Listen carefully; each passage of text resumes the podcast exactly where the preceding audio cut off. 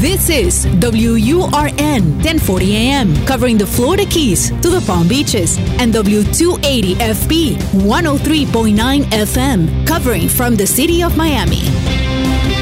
Un idioma, todos los acentos, una sola señal, una emisora de actualidad Media Group. Te escucho con Julio Bebione. Cuéntanos qué te pasa.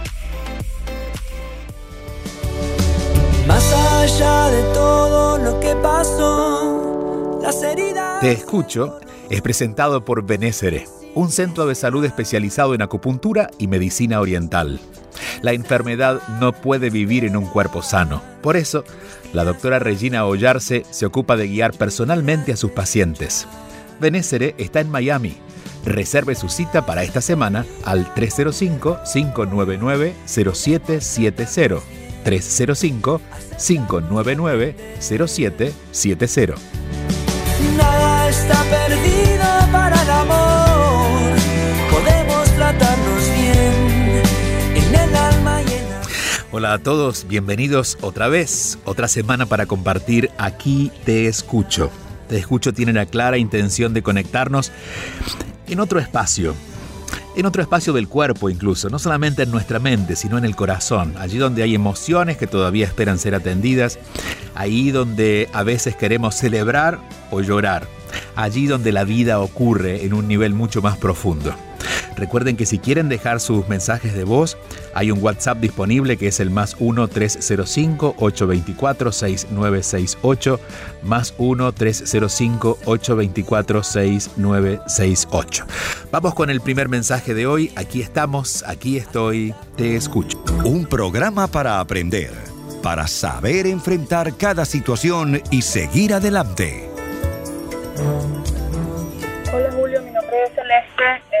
Soy de Venezuela, actualmente vivo aquí en Estados Unidos, en Houston, Texas. Eh, Julio, nada, quería darte las gracias por, por escucharnos, por siempre tener tus consejos acertados, eh, tan acertados. Eh, Julio, este, nada, quería comentarte, tengo una manera de ser eh, muy particular, que eso me ha traído muchos problemas en el transcurso de mi vida, el cual es que no pienso antes de hablar. Eh, al no pensar antes de hablar, eso ha, hecho que hiera a muchas personas que están a mi alrededor, las personas que amo, ha traído malos entendidos, eh, ha traído discusiones, bueno, muchas cosas negativas. Eh, a raíz de, haber emigrado, este, siento que se ha exacerbado eh, más esa situación en mí, esa manera de ser. Este, bien sea por, bueno, por comenzar desde cero, por todo lo que conlleva el tema de emigrar, por haber dejado a mi familia en Venezuela. Eh, siento que, que antes lo controlaba un poco más, ahora no.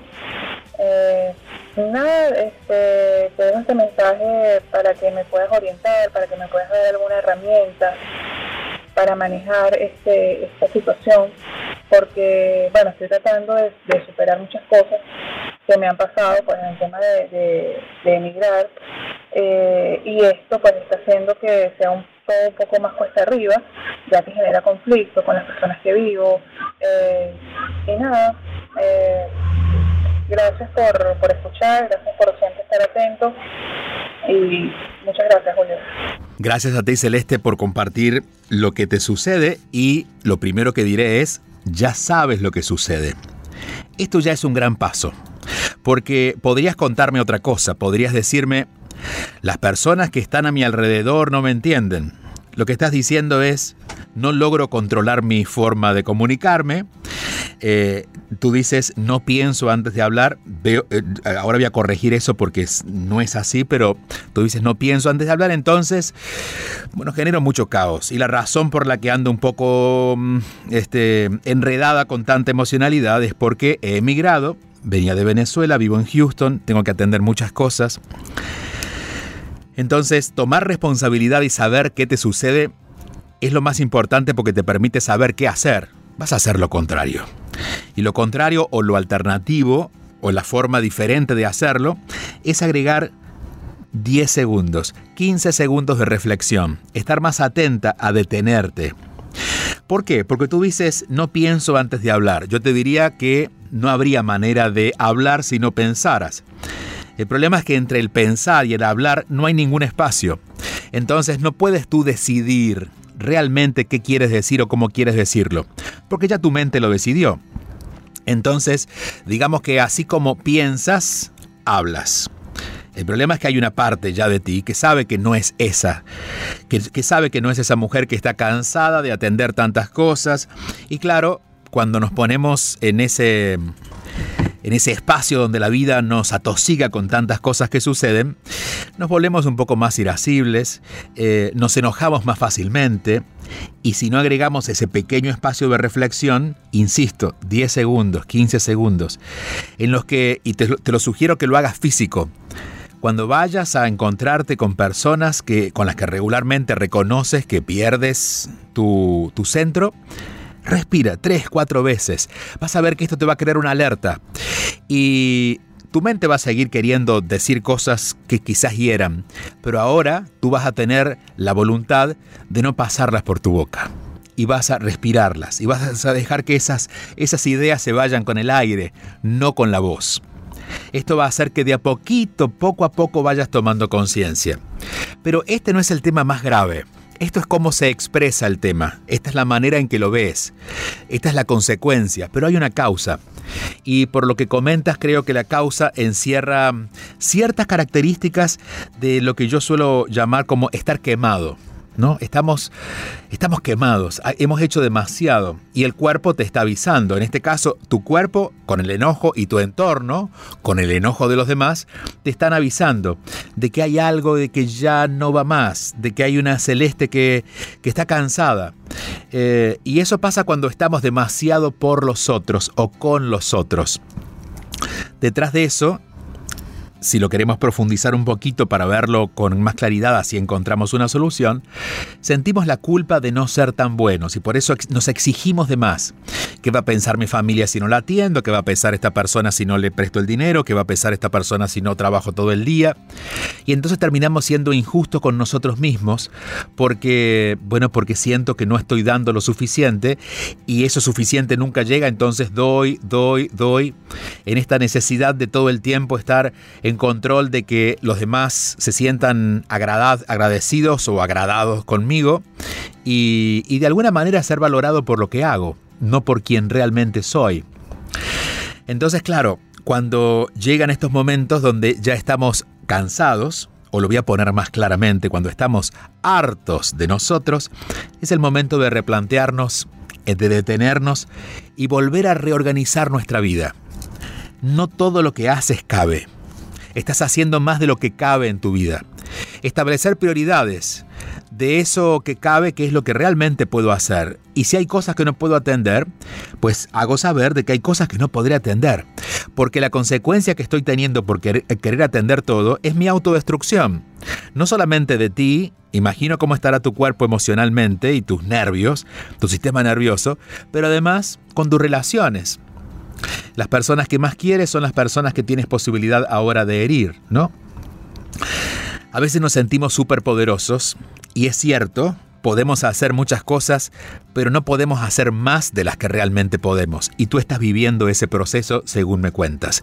Claro, hay muchas razones para que esto haya sido así. Has emigrado, cuando uno emigra debe reconstruir todo, pero a su vez toma ciertas responsabilidades por otras personas. Y para quienes viven en Estados Unidos, hay una visión de, las personas que no viven en este país. Llámese Venezuela, Nicaragua, Argentina, Colombia, Perú, de donde sea. Pero la idea es que como Estados Unidos es un país donde la prosperidad económica está más al alcance de la mano, se vuelve casi obligación atender a aquellos en países menos prósperos. Pero lo cierto es que para que esa prosperidad ocurra, en principio requiere tiempo y además requiere mucho esfuerzo, esfuerzo físico literalmente, muchas horas de trabajo, mucha concentración para llevar adelante negocios para quien lo tienen. Entonces esto debemos explicarlo a las personas que estamos ayudando, porque si no vamos creando una cultura de yo estoy aquí, te ayudo siempre, pero de tanto, tanto ayudar me voy quemando a mí mismo. Y al final nos sentimos frustrados, nosotros, porque hemos pasado mucho tiempo no atendiéndonos, no atendiendo nuestra vida, sin vida, como solemos decirle, me quedé sin vida. Y además porque las otras personas, en cuanto le quitas lo poco que le has dado, lo mucho que le hayas dado, también se sienten frustradas. Entonces al final nadie gana. Hay que ser honestos y reconocer nuestros propios límites y reconocer que esos límites no, no los ponen los demás, los tenemos que poner nosotros, reconociendo que somos capaces, pero no podemos tanto como quisiéramos la mayoría de las veces. Creo que en tu nombre han, hablado muchas personas emigrantes que sienten esto, ¿no? Personas que viven en países donde la prosperidad está más al alcance de la mano, pero donde hay que hacer un gran esfuerzo para conseguir esa prosperidad y no significa que las otras personas que estén en otros lugares no lo merezcan. Claro que lo merecen, pero hay momentos en los que no se puede. Y reconocer que no podemos y comunicar a esas personas que no podemos es una tarea con nosotros mismos, es una deuda con nosotros mismos que en algún momento tenemos que poner. Porque o comunicamos con que no podemos o tendremos que no poder cuando ya nuestro cuerpo nos detenga con alguna, con alguna dolencia, ¿no? algún dolor, sea emocional o físico. Gracias por eh, llamarnos Celeste. Te mando un fuerte abrazo hasta Houston. Este año y el anterior no he viajado y seguramente hasta el próximo año no visitaré, pero generalmente una vez al año visito Houston, una gran comunidad latina, especialmente venezolana, en esta ciudad, en Katy especialmente. Un fuerte abrazo. Seguimos avanzando. Aquí estoy, aquí estamos, te escucho. Un programa para aprender, para saber enfrentar cada situación y seguir adelante. De todo lo que pasó. Te escucho está siendo presentado por Benessere, un centro de salud especializado en acupuntura y medicina oriental en Miami. Reserve su cita para esta semana llamando al 305-599-0770. 305-599-0770 o síguelo en sus redes sociales como arroba Miami.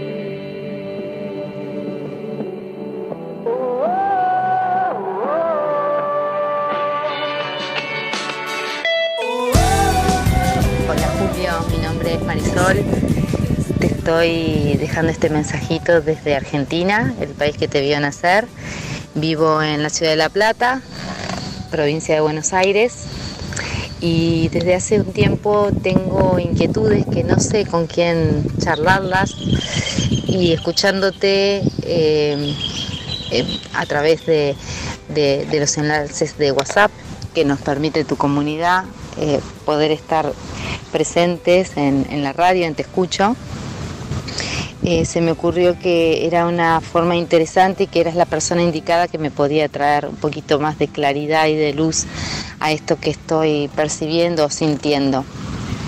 Te cuento que eh, tengo la profesión de, de ser abogada, abogada en temas de familia y durante muchos años estuve no es el término peleada, pero sí un poco distante de la profesión porque mm, notaba como que el sistema, tanto los jueces como todos los que operamos el sistema, ¿no? abogados, jueces, secretarios, el Estado en sí, muchas veces eh, se le escapaba eh, el alma, ¿no? que estaba detrás de ese cuerpo físico que estaba en los estrados judiciales. Y bueno, reconozco que somos todos eh, almas que estamos experimentando una experiencia humana, que todos tenemos un propósito de encarnación, de vida, tenemos tareas y muchas veces esa tarea está el reparar, el transgeneracional o experimentar determinadas cuestiones a través de una separación, de un divorcio, de la enfermedad, incluso de la muerte. Y en las profesiones como la abogacía y la medicina, eh, veces siento como que obstaculizan, ¿no? Hasta dónde eh, obrar como médicos, eh, suponiendo que fuese médica, ¿no? Cuando esa alma ya decidió partir o cuando cumplió su misión de vida y, yo como médico estoy reteniendo o estoy haciendo lo imposible por, darle vida, porque siga eh, su corazón, sus pulmones funcionando cuando ya quizás su tarea en este plano eh, terminó y llegó el momento de partir y yo siento como que a veces se retienen a las personas o que atraviesen diferentes tipos de enfermedades para despertar a conciencia y, quizás con tratamientos médicos o, con tratamientos psiquiátricos, a veces ansiolíticos, siento como que se adormecen y a veces me pregunto si eso no es obstaculizar o cuál es el rol que, se debería tener desde la medicina. Y en relación a, lo que yo aporto desde la, desde la abogacía, hace ya un tiempo que eh, dejé de, ejercer la, profesión de abogada de familia como tal, o sea, que incluye varios temas, y me quedé solo con divorcios conscientes. Eh, es un espacio en donde yo les doy a las personas que se acercan al estudio para poder charlar sobre su relación, no busco que, se reconcilien si es que no lo sienten, eh, pero sí que resignifiquen su historia, más si hay hijos eh, que puedan trascender sus egos, que puedan agradecerse la experiencia que vivieron durante X cantidad de tiempos, que se puedan agradecer los hijos, eh, que se puedan agradecer ese gran amor y el, y el haberse dado cumplimiento ¿no? a esos pactos que las almas firman mucho antes de encarnar y desde ese lugar amoroso poder dar por finalizado esa, esa relación que los, que los unió acá, eh, pero desde el amor, no desde el rencor ni, los pendientes. Eh, ni nada de eso. Eh, entonces, bueno, de esa forma yo me sentí, me siento más útil, me siento un puente entre ellos y a su vez entre ellos y el, y el Estado el sistema jurídico en sí, como para que le puedan dar un cierre a esa, a esa estructura que en su momento le dieron en el formato de matrimonio y que hoy ya eh, caducó para ellos y, la trascienden como tal. Entonces quería eso, escucharte, eh, qué mirada te, merecen las profesiones como ser la abogacía y la medicina cuando eh, terminan interviniendo ¿no? en la vida de las personas y muchas veces no se presta atención o no se sabe o no se, no se toma conciencia de que hay un propósito mucho más que lo que vemos eh, a través de nuestros ojos. Eh, va a ser un placer escucharte y que, me des tu, tu parecer, tu mirada. Seguramente va a nutrir la mía. Te mando un beso muy grande, beso a todos los que están del otro lado oyendo me encanta que podamos estar compartiendo experiencias. Gracias por la oportunidad de poder dejar este mensaje. Gracias a ti Marisol, gracias por confiar en, las palabras que podamos ofrecerte para sumar a las tuyas que están muy claras. Eh, a ver, esto lo converso mucho con personas que son médicos y que se sienten frustrados porque les toca, les toca, digo, porque si quieren llevar adelante la profesión y no lo hacen desde un lugar particular, si pertenecen al sistema, estar en un hospital, sea público o privado, más o menos lo mismo, eh, se dedican más en recetar eh, medicamentos que en buscar una solución, eh, porque es lo que los empuja, ¿no? Y tengo, por ejemplo, amigos psicólogos. Eh, sucedía con una amiga que estaba en el sistema de salud, de hecho, de, en, en Nueva York, y me contaba que tenía pacientes cada 40 minutos. Es decir, no se puede establecer nada muy, muy concreto en 40 minutos, pero además de esos 40 minutos, le tomaba casi 25, 30 minutos rellenar todo el, el, espacio de formularios y demás que tenía que llenar para cumplir con la tarea, porque al final no iba a ser premiada con un salario por haber solucionado los, problemas que traían las personas, sino por haber cumplido con ver la mayor cantidad de gente que podía. Y estamos hablando de ciudades que desde mi punto de vista son muy de avanzada, ¿no? como Nueva York, donde hay muchos otros valores que, rescato de esas ciudades, pero los sistemas en general ya están viejos. ¿Qué ocurre, Marisol? Ocurre que hay personas como tú y me, me sumo al grupo en, la que, en lo que te pongo porque también eh, siento que estoy en ese grupo, donde estamos ubicándonos en espacios donde, donde la ética no está, justamente para sembrar ética. Por ejemplo, en mi caso yo estoy en redes sociales. ¿Qué espacio más contaminado en estos días que redes sociales? Y estoy en los medios de comunicación tradicionales. Conozco, por ejemplo, personas que se dedican a hacer lo que yo hago, pero dicen, no, yo no quiero estar en redes porque las redes están contaminadas. Yo no quiero estar eh, en eh, medios tradicionales porque se hace mucho énfasis al miedo en la, en la información. Pero si queremos cambiar un sistema, si yo quiero limpiar tu casa, yo no puedo desear que esté limpia. Tengo que ir a tu casa, entrar a tu casa y empezar a limpiar la casa. Entonces yo no puedo sembrar en un lugar donde donde no está la tierra. Debo buscar esa tierra que está comprometida, que está tóxica, para sembrar algo diferente o para limpiar las toxinas de ese lugar. Eso haces tú con los sistemas, eso hago yo y hacen muchas personas que no escapamos al sistema, tú no has dejado de ser abogada, pero te has preguntado, ¿cómo puedo servir diferente? desde una ética, y en la ética no se negocia, cuando una persona es ética, es una persona que no ha negociado los valores más importantes que la han comprometido con esa tarea. Y tú no, está claro, no has buscado eh, ser una profesional para tener unos recursos financieros mayores que si fueras no profesional.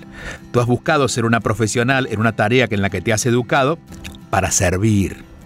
Y cuando buscamos de verdad servir, la ética se hace más fácil porque recordamos que no solamente es por mí, sino por el otro no solamente es por lo que yo quiero hacer, sino por lo que el otro necesita. Y no solamente es por lo bueno que yo quiera dar, sino por darle lo mejor al otro, que se merece lo mejor. Y que a veces hay personas que no se dan cuenta que merecen lo mejor porque nunca lo han descubierto. Una persona que ha encontrado siempre abogados donde han buscado siempre cobrar una la tarea que van a cobrar por hacer, pero sin pensar en el bienestar general de esa persona o de ese matrimonio en este caso, pues hay personas que no se han enterado que eso es posible hasta que te encuentran a ti. Y tú educas de dos, de dos maneras. No solamente educas a las personas que llegan a ti mostrándole que hay una manera diferente de hacer las cosas, sino que también educas a otros profesionales de que hay otra manera de hacer las cosas, de que otra manera de llevar las profesiones. Y lo haces desde un lugar que es muy valioso y quiero detenerme en, contar más de tu caso, que a quien conozco solamente por el audio que nos has dejado, pero sospecho lo que hay detrás de ti. Eh, y es la valentía de ser diferentes, de animarnos a ser raros. Es decir, ser poco comunes, ser, ser poco frecuentes en nuestra sociedad las personas que piensan más en la ética. Pero tenemos la tarea de contribuir a un resultado que quizás no veamos. Y esto es algo que quienes me conocen, yo tengo una escuela en inteligencia espiritual con la que comparto más de cerca todas las semanas con personas en las que estamos trabajando en esto. Y siempre les digo que, al menos en mi caso, yo he perdido ya el anhelo de ver los resultados de mi tarea. Seguramente no los veré, porque no los estoy viendo. Es decir, a pesar de dedicar lo mejor para plantear las cosas de manera diferente, aún los medios de comunicación siguen basando quizás más su identidad en el miedo. Y aún cuando en las redes sociales eh, tratamos de hacer las cosas más éticas posibles, los millones de seguidores no están conmigo, están con otras personas que hacen el juego del miedo y de todo lo que ocurre en redes sociales. Y está bien, yo no estoy aquí para tener resultados, yo estoy aquí para sembrar. Cuando sembramos, sabemos que la tarea es poner la semilla en la tierra. Después vendrá otra persona a cosechar. Bueno, quizás en nuestro caso, quizás después venga otra generación en hacer esa cosecha. Pero por nuestra parte, de momento, la tarea que necesitamos hacer la estamos haciendo y eso debe mantenernos con la misma paz, claridad y confianza con que escucho en tu voz. Entender de que la única forma de que ocurra una transformación es estar en el lugar donde la transformación tiene que ocurrir. Que escapar no es la tarea. Por eso también, y, e insisto en, este, en esto conmigo, eh, en, ofrecer la espiritualidad desde un lugar lo más fácil y accesible. Si yo hubiera elegido hacer un camino espiritual yéndome a un convento y quedándome a orar, sin duda sería valioso, pero no haría una gran transformación, porque entiendo que la transformación no se hace desde los conventos, donde ya existen desde hace muchos y miles de años, sino se hacen desde los lugares donde la crisis está, es en las calles, es en los juzgados, es en los hospitales y allí es donde poco a poco vamos creando algo nuevo que nos va a permitir a todos de a poquito sentir que estamos haciendo algo valioso aún cuando los resultados no sean tan evidentes. Te agradezco mucho Marisol por tu llamado y porque siento que en tu voz también ha habido otras voces que dicen, a mí me pasa lo mismo. Voces que están en cualquier tipo de sistemas, pero los que mencionas son los más claros donde la ética todavía no está tan al día, ¿no? Que tiene que ver con los espacios eh, de salud, en realidad con los espacios de enfermedad, porque realmente se trata, eh, se pone el enfoque en la enfermedad más que en generar salud y en los espacios de justicia, especialmente en Latinoamérica. Esto ocurre en todos lados, pero especialmente en Latinoamérica donde la corrupción se hace más fácil y la corrupción no solamente es financiera. Hay una, hay una corrupción de poder, personas buscando poder y a cambio de poder hacen lo que deban hacer olvidándose que lo más importante es que estamos aquí para servir a otros desde nuestros dones, desde lo que hemos aprendido, desde nuestros propios recursos. Quiero irme despidiendo hoy con esta reflexión que mm, también compartí en, en redes sociales. Te escucho con Julio Bebione, solo aquí, en Actualidad Radio. Y es algo que me ha sucedido con el tiempo de los con el tiempo con el pasar del tiempo y aprovechar las experiencias que el tiempo me ha traído y es que la madurez me ha hecho más flexible y menos confrontador. Muchas veces he defendido ideas que ni siquiera eran mías y cuánta energía gasté en eso. Lo curioso es que a medida que fui encontrando mis verdades, no me interesaba defenderlas. Encontrar mi verdad me permitió aceptar sin tanta resistencia que cada uno tiene la suya cada, uno tiene su verdad, y que lejos de querer convencer o defenderme buscaba la manera de convivir mejor con los demás, con los que piensan diferente. Claro que viajar y compartir con gente tan diferente en costumbres, de maneras de ver la vida, en ideologías, me ha ayudado mucho. Pero lo más importante fue la voluntad. Si no hubiera tenido la voluntad de acercarme, de, de estar en contacto con personas que piensan diferente, cualquier cosa hubiera sido suficiente para justificar mi confrontación o algún ataque. Tener razón no me hace mejor persona. En todo caso, lo logro cuando aprendo que el respeto y la aceptación de esas diferencias es lo que me permite ser una mejor persona. Madurar implica ir cambiando nuestros puntos de vista a medida que vamos viendo más, aprendiendo más, conociendo lo nuevo. Nos vamos flexibilizando y suavizando nuestra mirada. Lo que no cambia, lo que nunca cambia o no deberían cambiar son nuestros valores. Esos se van profundizando con el paso de los años.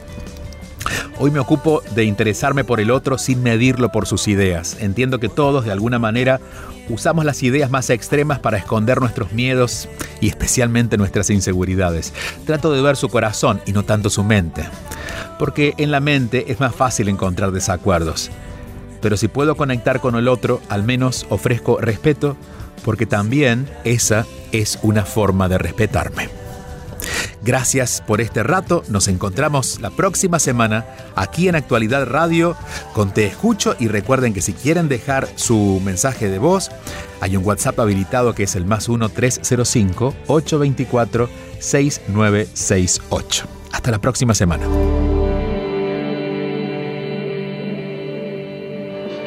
Escríbenos tu mensaje y conéctate al 305-824-6968.